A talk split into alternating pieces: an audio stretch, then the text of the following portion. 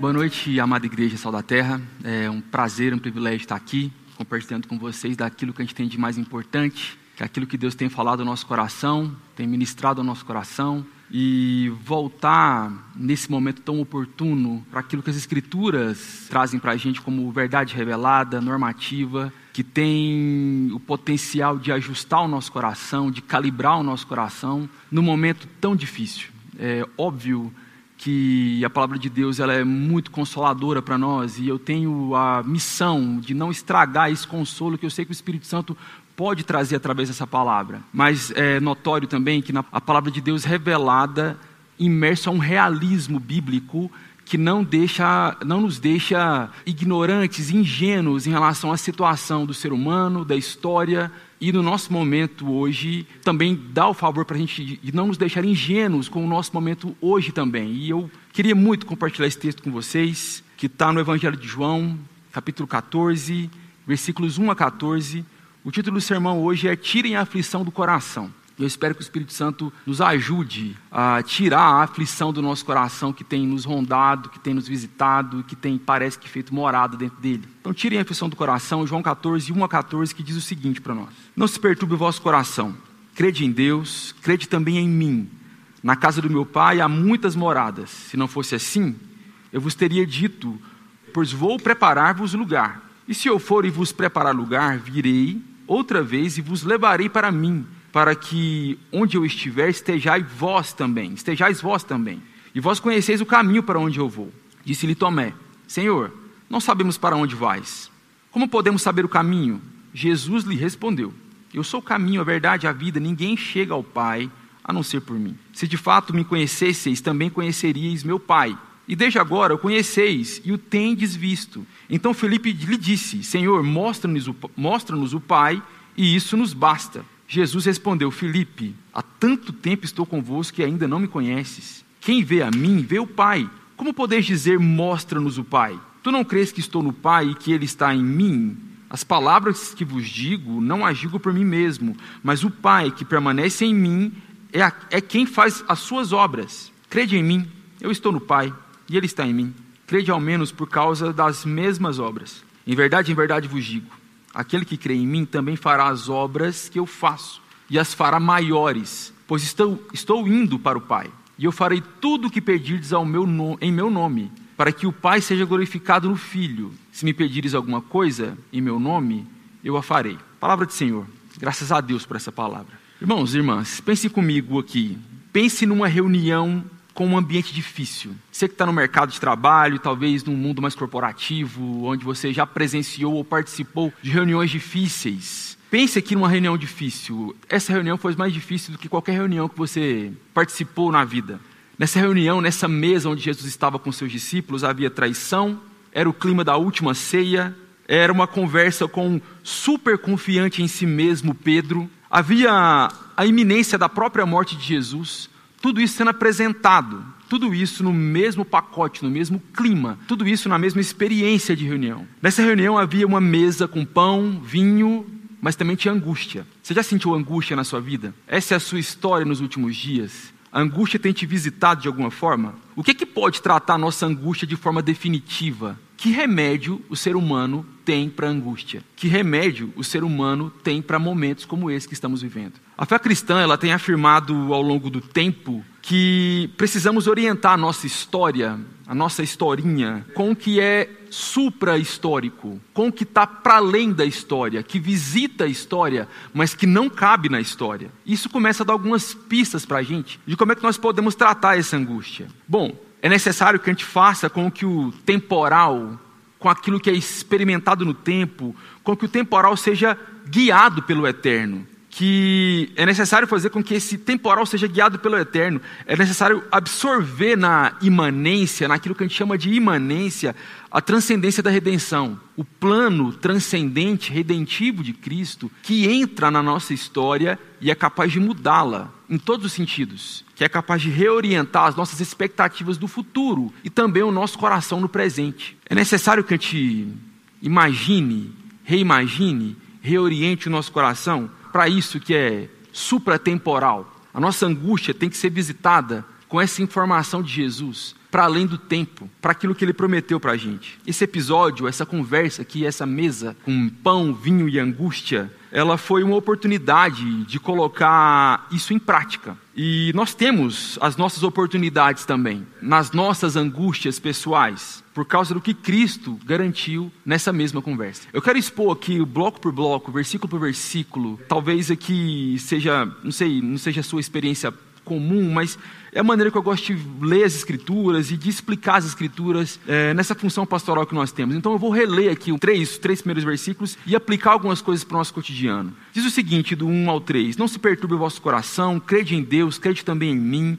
Na casa do meu pai há muitas moradas. Se não fosse assim, eu vos teria dito, pois vou preparar-vos lugar. E se eu for vos preparar lugar, virei outra vez e vos levarei para mim, para que onde eu estiver, estejais vós também. Até aqui. Isso é um texto que fala de uma escatologia, de uma esperança futura, do plano redentivo do Senhor, antes mesmo dele morrer, já anunciando a sua volta, de resgate à sua igreja que estava sendo formada. O texto é um texto escatológico. E aqui há escatologia para nossa sanidade. Escatologia para a gente não ficar doido. Escatologia para vencer a angústia. Saber do futuro para a gente poder experimentar o presente com o mínimo de sanidade, com o mínimo de paz no coração. Como não enlouquecer em situações como essa? Dessa reunião que Jesus experimentou, sabendo que ele morreria, sabendo que tinha um traidor na mesa, sabendo que, sabe, Amigos próximos o trairiam, o abandonariam. Como não enlouquecer em situações como essa? Como não enlouquecer em situações como a nossa? De privação de convívio social, como a gente estava acostumado.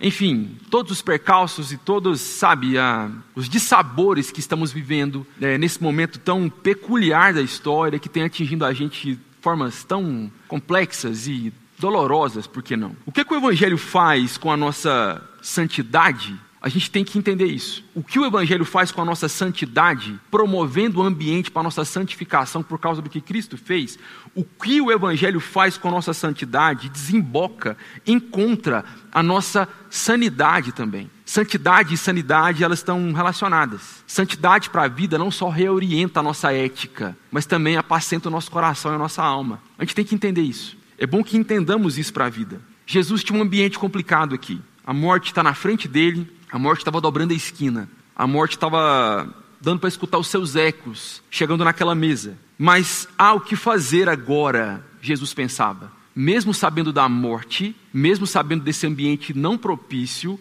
havia o que fazer. Você percebe essa tensão? É a nossa tensão, guardada as devidas proporções mas é a nossa tensão também, sabendo que nós somos assaltados por ameaça de morte invisível, ainda que invisível. Sabemos que somos assaltados por uma ameaça de instabilidade em todos os níveis. Mas ainda assim há o que fazer, mesmo que o medo venha nos visitar. Em Jesus e de alguma maneira em nós há essa tensão aqui que a gente pode experimentar no texto bíblico. Se não houver no nosso coração a palavra do Senhor, não se perturbe no coração, tirem a aflição do coração, nós experimentaremos esse ambiente só como um ambiente adoecedor. A gente vai adoecer, nós adoeceremos, nós enlouqueceremos. Se não entra no nosso coração, não se perturbe o vosso coração, que o Senhor nos diz através da Sua palavra, a gente não tem esperança. Mas para nossa alegria, Jesus disse isso. Tirem a perturbação, a aflição do coração de vocês. Não se perturbem no coração crede em Deus e crede também em mim. Deve haver em nós, a gente entende que deve haver em nós uma profunda convicção bíblica referente ao pós-morte aqui. Era o que Jesus tinha no seu coração, para que a vida não seja desespero, mas esperança. Jesus apresentou para a gente uma maneira de encarar a morte iminente. É óbvio, é óbvio. Nós somos o povo que luta pela vida, nós somos o povo que ama a vida. Mas, como eu falei na introdução, nós somos o povo que ama a vida inserido num contexto de extremo realismo, porque nós sabemos que nós encararemos a morte e que a morte um dia virá. A morte um dia virá. Então, nós somos esse povo que deve haver em nós uma profunda convicção bíblica referente ao pós-morte, para que a vida não seja desespero, mas esperança. A cultura popular canta é preciso saber viver, mas o cristão subscreve isso. É preciso saber viver, mas também é preciso saber morrer. É preciso saber esperar a morte. É preciso saber que a gente pode viver uma vida sem desespero, sabendo que a morte vem. E talvez seja uma palavra dura para você. Na literatura de sabedoria, literatura sapiencial da palavra de Deus, diz que é melhor uma casa onde há luto do que uma casa onde há festa. Há um fator de sabedoria em meditar sobre a morte e meditar sobre o ambiente onde as pessoas estão morrendo. Repito, nós somos o povo da vida. Nós estamos orando pela ciência, orando por vacinas, orando por sabedoria. Nós estamos orando para Deus abreviar o tempo. Mas a morte é fruto da queda. E é necessário aprender com Jesus a encarar a morte. Jesus também diz: Na casa do meu pai há muitas moradas. Eu vou preparar lugar para vocês. Eu virei outra vez e vos levarei para mim. Nós temos muito que fazer aqui, mas nossa vida tem que ser orientada pela promessa do Cristo no pós-vida. Essa tensão tem que existir, sabendo que vamos morrer, eliminando de nós o medo da morte, ao mesmo tempo amando a vida, favorecendo a vida e tendo muito trabalho a fazer enquanto Cristo não volta ou enquanto Cristo não nos recolhe. Tirem a aflição do coração, mesmo sabendo da ameaça da morte, mesmo sabendo que a morte vem, mesmo sabendo que muitos experimentarão. Tirem a aflição do coração. Bom, os versículos 4 a 11 tem uma conversa triste aqui, que é importante a gente passar por essa conversa triste também. Porque essa conversa conta do nosso coração, conta de nós e conta de como nós nos apropriamos daquilo que Jesus gasta tempo em nos ensinar. De como nós nos apropriamos muitas vezes de forma errada do que aquilo que a gente absorve na igreja ou pensa que absorveu na nossa caminhada de discipulado na igreja de Jesus. 4 a 11. E vós conheceis o caminho para onde eu vou, disse-lhe Tomé. Senhor, não sabemos para onde vais. Como podemos saber o caminho? Jesus lhe respondeu: Eu sou o caminho, a verdade e a vida. Ninguém chega ao Pai a não ser por mim. Se de fato me conhecesseis, também conheceríeis meu Pai. E desde agora o conheceis e o tendes visto. Então Felipe lhe disse: Senhor, mostra-nos o Pai, e isso nos basta. Jesus lhe respondeu: Felipe, há tanto tempo estou convosco e ainda não me conheces. Quem vê a mim, vê o Pai. Como podes dizer: Mostra-nos o Pai? Tu não crês que estou no Pai que Ele está em mim? As palavras que vos digo, não as digo por mim mesmo, mas o Pai que permanece em mim é quem faz as suas obras. Crede em mim, eu estou no Pai e Ele está em mim. Crede ao menos por causa das mesmas obras. Até aqui, uma conversa triste. Imagine que extremamente frustrante para Jesus. Mas, de alguma forma, mesmo triste e frustrante para Jesus, com algum grau de consolo para nós. E eu explico essa conversa com todas essas nuances de tristeza e de frustração para Jesus, ela tem consolo para nós. Tomé, Felipe, Pedro, anteriormente todos eles, nos últimos três anos, tiveram o melhor ensino, o melhor exemplo, o melhor discipulado, o melhor pastor, o melhor professor de teologia, a melhor pessoa, o melhor humano em se espelhar. O Filho de Deus encarnado, explicando os pormenores da vida, explicando a lei, cumprindo a lei e fazendo tudo que a gente não poderia fazer para o nosso próprio mérito. Nos últimos três anos, esses três personagens tiveram tudo isso. Mas na hora H, mostram que não estavam entendendo nada. Mostram que havia uma dissonância cognitiva, talvez, falta de fé, não sei. Havia algum problema. Havia algum problema. Jesus apela até para os milagres, no versículo 10 e 11. Vocês não estão vendo? Creem pelo menos pelas coisas que eu estou fazendo. A gente está andando junto há tanto tempo. Sabe o que tem de consolador nisso? Saber que a nossa salvação, em última instância, não depende de nós. Não depende de nós. Nós entramos no céu pela força de Deus, na força do braço de Deus. Não é pelo tanto que nós sabemos, não é por nossas próprias competências. Nós somos salvos pela graça, apesar de nós, e nos méritos de Cristo. Tem outro texto bíblico de Filipenses 1,16 que diz: Aquele que começou a boa obra em vós irá aperfeiçoá-la até o dia de Cristo Jesus. Até o dia de Cristo Jesus. Nossa esperança é essa. O consolador para nós é isso. Discípulos muito perto de Jesus bateram cabeça, negaram, não entenderam nada, foram lentos a entender as coisas. Mas ainda assim a gente pode perceber esse aspecto que salta aos nossos olhos nas Escrituras, que tem um poder consolador para nós. É Jesus que nos salva nós não nos salvamos. Não é pelo tanto que a gente entendeu, mas é pela promessa de Jesus que ele cumpre em nós, apesar de nós, por causa do amor dele por nós. Versículos 12 a 14, caminhando para o fim. Em verdade, em verdade vos digo: aquele que crê em mim fará as obras que eu faço e as fará maiores, pois estou indo para o Pai. E eu farei tudo o que pedirdes em meu nome, para que o Pai seja glorificado no Filho. Se me pedirdes alguma coisa em meu nome, eu a farei. Tem um consolo maior aqui um consolo profundo para nós. Percebe a confiança que Cristo tinha no que Deus faz? Cristo confiava muito no plano de Deus para a história, ainda que a sua morte estivesse ali na frente, ainda que fosse um ambiente de mesa, pão, vinho e angústia, ainda que houvesse traição, ainda que houvesse um ambiente totalmente contraintuitivo para confiar. Esse é o nosso momento hoje. É totalmente contraintuitivo para que confiemos, mas ainda assim Cristo nos dá esperança. Percebe que não é uma conversa diferente aqui?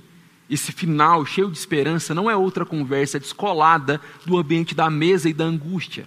É a mesma conversa. São os mesmos que fizeram perguntas decepcionantes para Jesus e que receberam a promessa de fazerem obras maiores os mesmos discípulos que batiam cabeça recebem de Jesus essa promessa que fariam obras maiores. Isso se deu na história, isso é possível de se ver na história.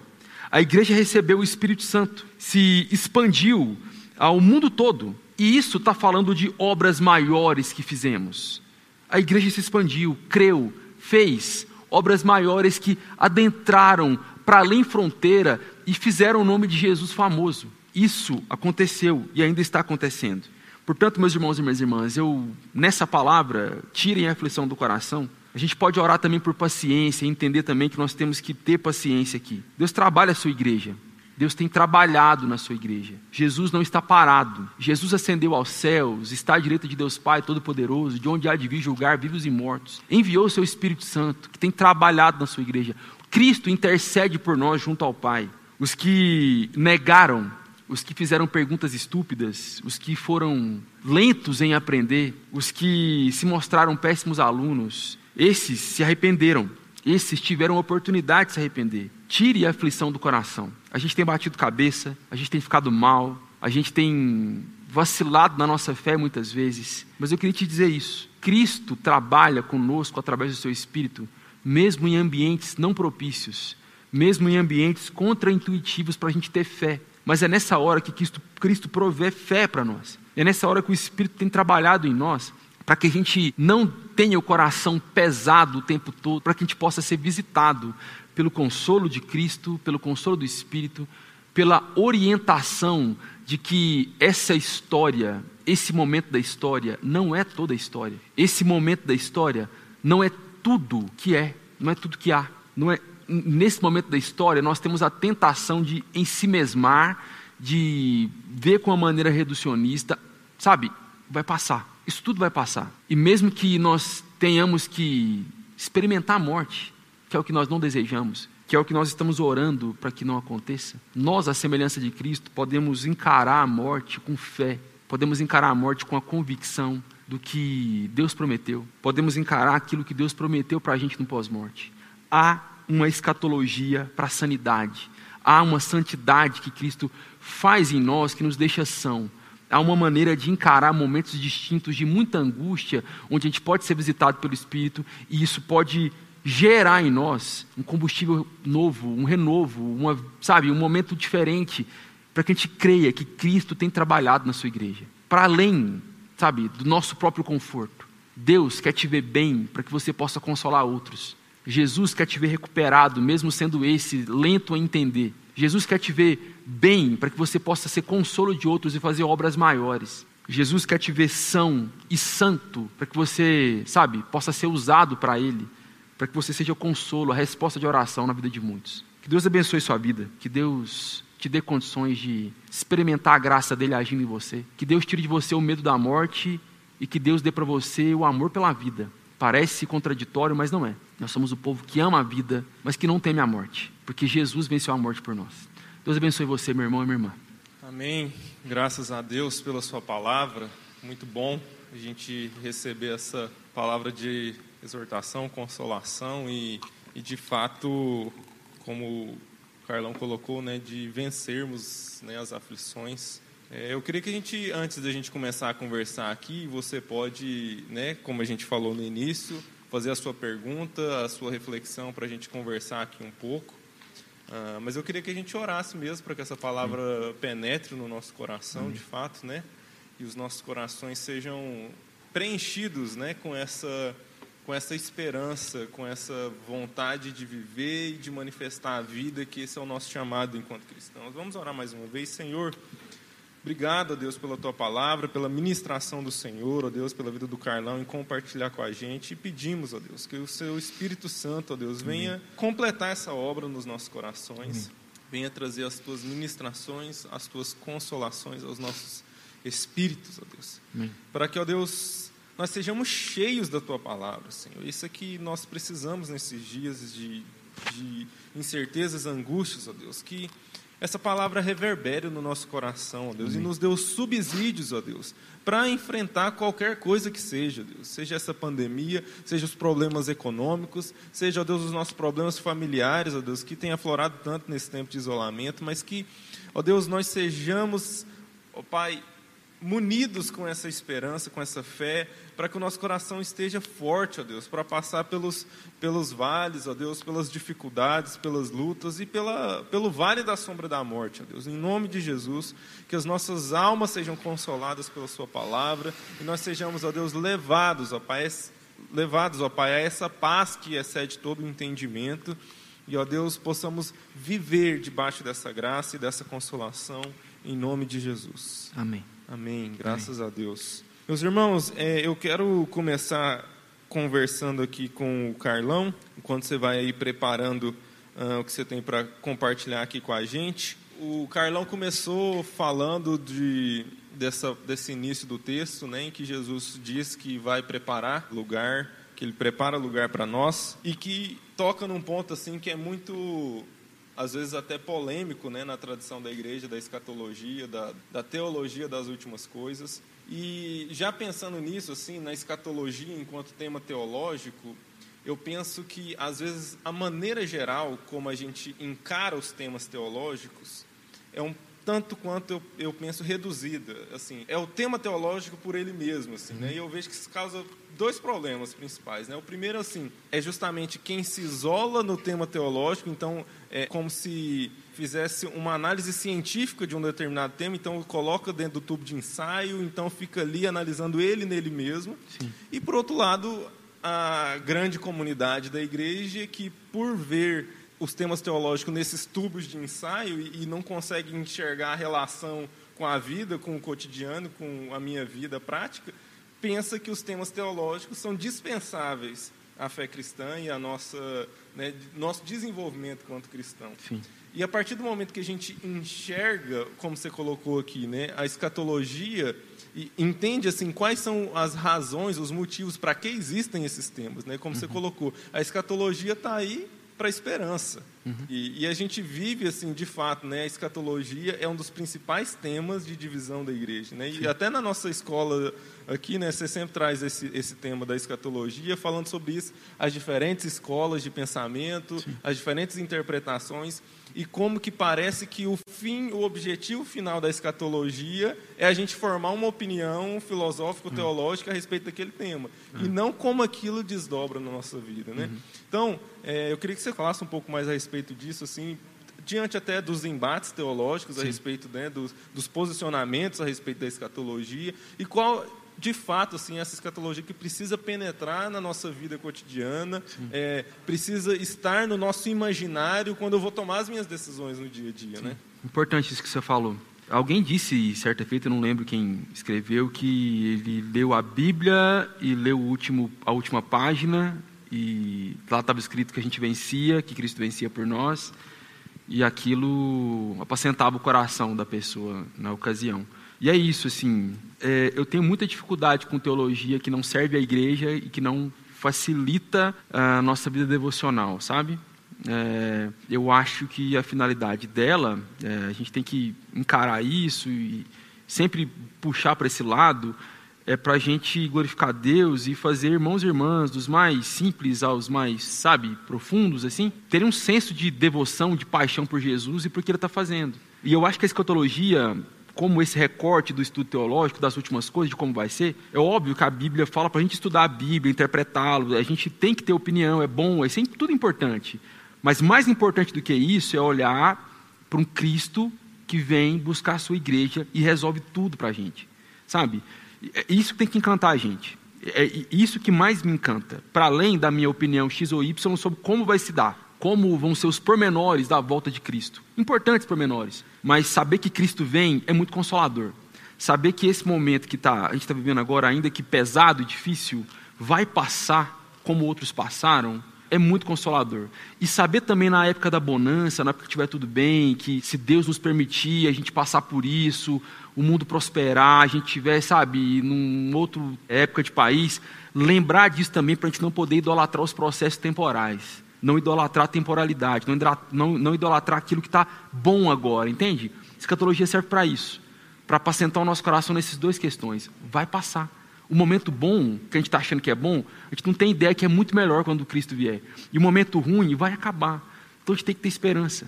Esperança no porvir e esperança no que Cristo pode fazer agora, dando para a gente consolo, avivamento, momentos distintos na nossa, na nossa devocional pessoal, no nosso convívio comunitário, que faz a gente ter algum vislumbre, algum sinal de que esse céu está sendo preparado. Então isso para mim é muito consolador. Escatologia para mim fala de sanidade, de santidade, de consolo para a gente viver o aqui ou agora. E como que é, essa escatologia é de fato, no final das contas, né, quando a gente pensa até em termos da cosmovisão cristã, a, a, qual que é a diferença da maneira cristã de enxergar o mundo para as outras maneiras de enxergar o mundo? Eu acho que tem muito a ver com a própria escatologia e a esperança. Né? A, a nossa, a nossa filosofia de existência está baseado, é muito realista o que você vem colocando na, na palavra, mas ela está muito baseada numa esperança, Sim. né? É uma esperança definitiva, Sim. porque isso vai justamente é, proteger o nosso coração da, das falsas esperanças Sim. temporais, aquilo que você está falando, assim, as coisas boas e, e, e as propostas mesmo, né? É, que eu, eu sempre falo aqui na igreja, né? As, as propostas é, político-religiosas, que é como eu, eu tenho enxergado no Brasil de maneira geral, as propostas políticas têm se apresentado muito mais como religião Sim. do que como política, né? E como que tem tentado capturar a nossa esperança última, né? Então, uhum. de que de alguma forma algum projeto político vai resolver os problemas. E que, no final das contas, ninguém consegue resolver o problema da humanidade. E aí a, a fé cristã é muito realista nisso, é. né? de, de fazer nos enxergar de que não adianta, cara. Você pode tentar fazer o que for. Uhum. Você sempre vai estar colocando maquiagem num defunto. Sim. Né? Que é o que nós somos. É. Aquela camiseta genial, né? Morri mas passa, bem, bem, né? É. é. isso, assim, né? É. Essa percepção cristã, né, de que a gente é. morreu em Cristo Jesus, e, mas a gente passa bem por de fato Exato. estar nele, né? E, e, de ter essa esperança última, assim, né? Uhum. E de que a grande questão, assim, eu acho que o grande trunfo do cristão para pensar sobre essas coisas é imaginar que a gente não vai resolver o coronavírus a gente vai resolver a morte, né? o, o, o problema definitivo. Assim. É. Não, não tem é, é nada. É, é, por isso que assim é, tudo começa a ficar pequeno, né, perto ah. disso. Assim, as nossos picuinhos, os nossos problemas, como a gente vai resolver as questões. Eu acho que isso entra um pouco é, de uma outra reflexão que eu estava fazendo aqui enquanto você estava falando, é porque isso, isso tem desdobramentos e essa conversa difícil que Jesus tem ali com os discípulos e os questionamentos e o que traz frustração para Jesus, justamente por cara não entenderam até agora uhum. e continuam não entendendo é, o que, que a gente está falando aqui. Porque, e aí é justamente uma consequência muito clara disso, a nossa falta de esperança, a nossa falta de trazer a escatologia para quando eu vou tomar uma decisão do dia a dia, que eu acho que é muito disso, né, da gente trazer esses temas à nossa mente, ao nosso coração, quando eu estou no trânsito, Sim. quando eu vou é, fazer um negócio, quando eu vou saber o, como agir em relação ao momento que nós estamos vivendo, é, é, justamente trazer essas coisas ao nosso coração nesse momento, é, e de como as nossas decisões e a maneira da gente enxergar a vida fica pequena e reduzida àquele momento específico. Né? Parece que eu não tenho um background da, da palavra de Deus, daquilo que ele me orienta, para aquele problema específico. Uhum. Né? Então, ele se torna muito maior o meu problema. Uhum.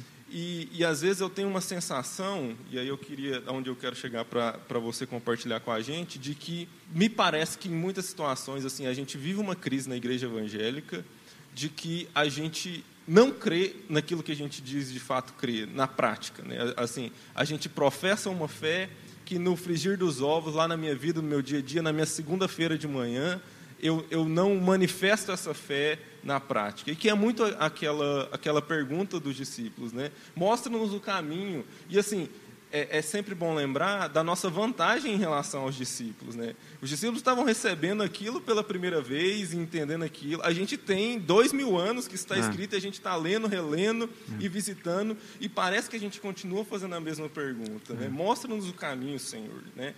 Como que a gente pode, de fato, é, entender que esse caminho está posto e, e, e, a gente precisa aplicar essa fé no nosso dia a dia. Né?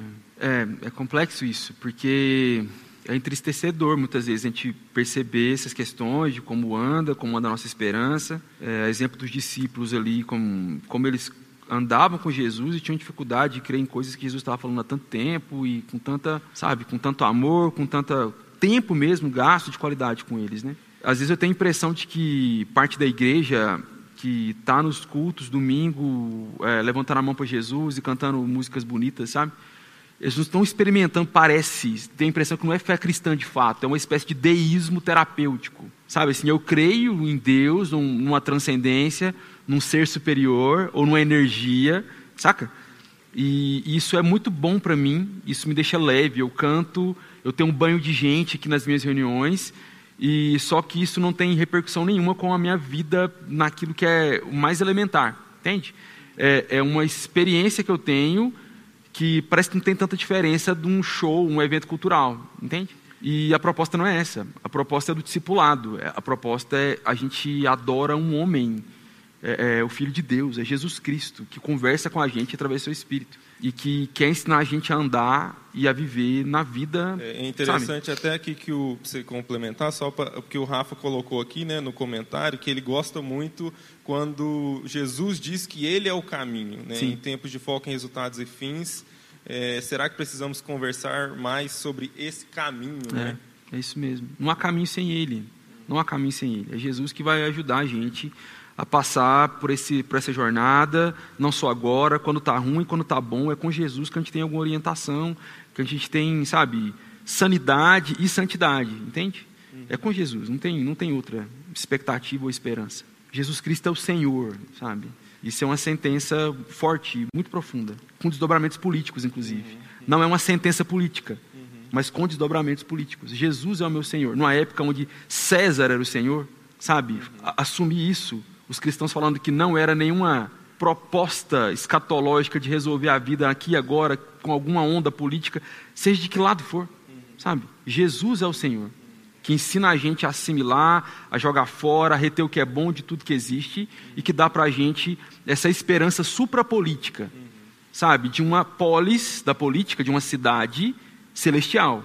A política verdadeira, suprapolítica, a polis que virá é a nova Jerusalém que vem, que é a escatologia de novo. Lá vai ser a cidade onde a gente não vai ter fome de nada, sede de nada e vai ser preenchido em tudo.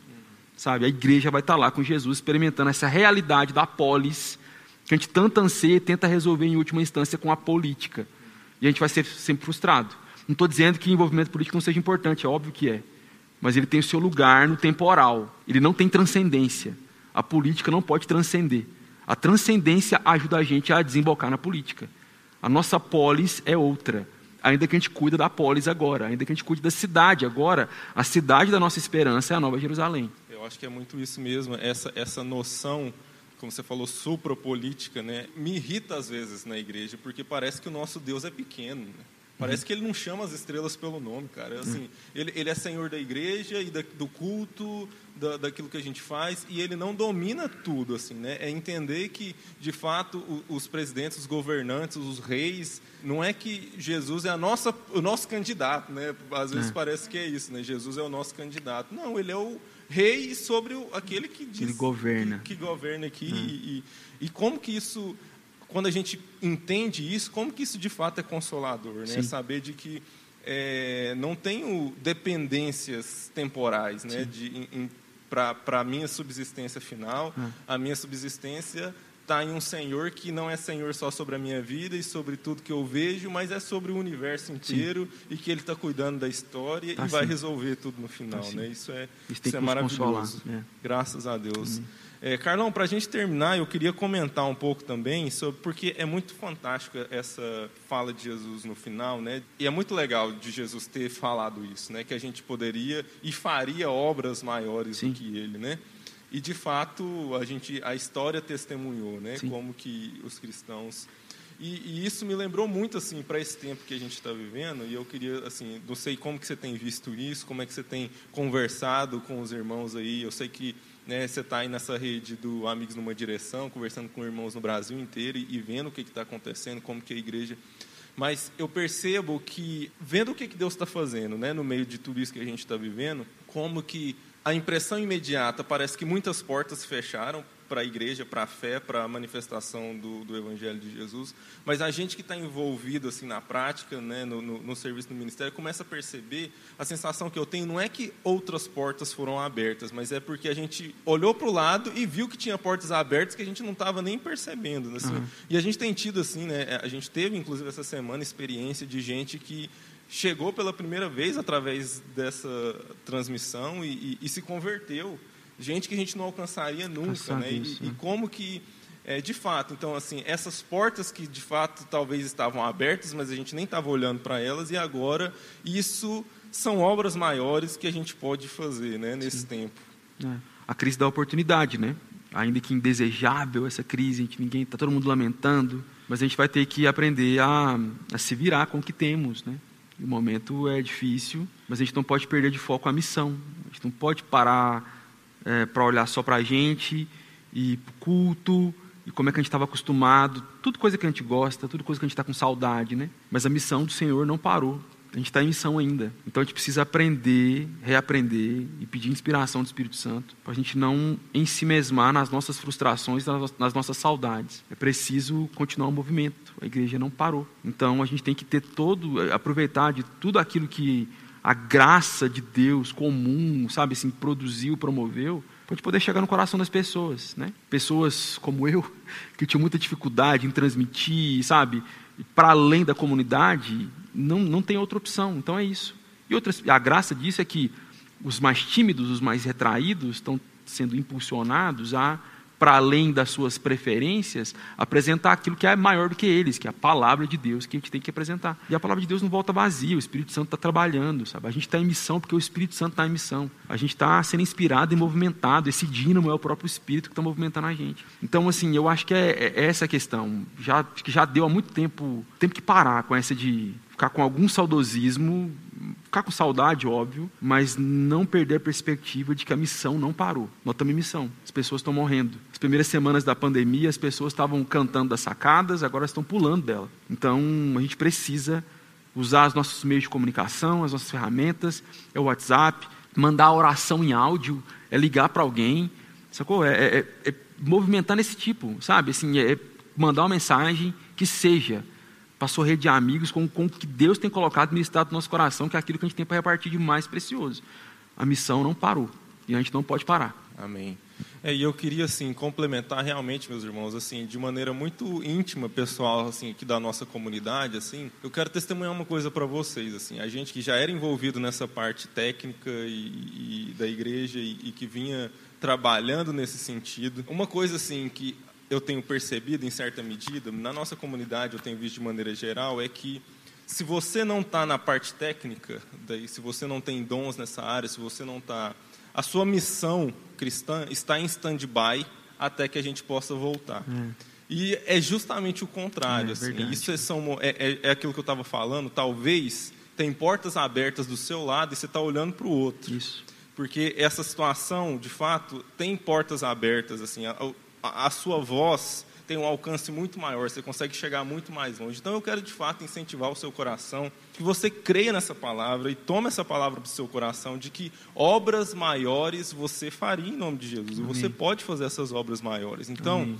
que você possa de fato uh, manifestar isso né, na, na sua rede de contatos, é isso que o Carlão está falando, assim, as pessoas uhum. estão precisando, né? seus uhum. vizinhos estão precisando, seus parentes, amigos, não deixe de, de manifestar a missão de Deus hoje, agora, nesse tempo. Tá bom? Então a gente quer caminhar agora para o final, é, encerrar esse nosso momento de culto. Carlão, foi uma bênção, graças a Deus Amém. pela sua vida. Agradecer a todos os meninos que estão aqui à nossa volta. Muito bom, gente cultuar junto com vocês. Obrigado, gente. E eu quero te pedir, Carlão, para orar por nós, Amém. encerrando esse momento, em nome de Amém. Jesus. Amém. Senhor Jesus, obrigado pela sua palavra. Obrigado pelo favor do teu Espírito. Obrigado por mais uma vez mostrar para a gente que a história está na sua mão. A história está na sua mão. Ajuda a gente a não se desesperar. Ajuda a gente a entender as dinâmicas da santidade e a sanidade que ela traz para nós. Ajuda a gente a confiar no seu favor. Ajuda a gente a confiar naquilo que é a missão que o Senhor deu para a gente também. Senhor, nos inspira a nos, entre aspas, nos deslocarmos, Pai, para as pessoas que estão precisando. Ajuda a gente a usar os meios disponíveis para isso. Inspira o nosso coração, Jesus. A graça do Senhor Jesus Cristo e o amor de Deus e a comunhão do Santo Espírito seja com todos vós. Amém.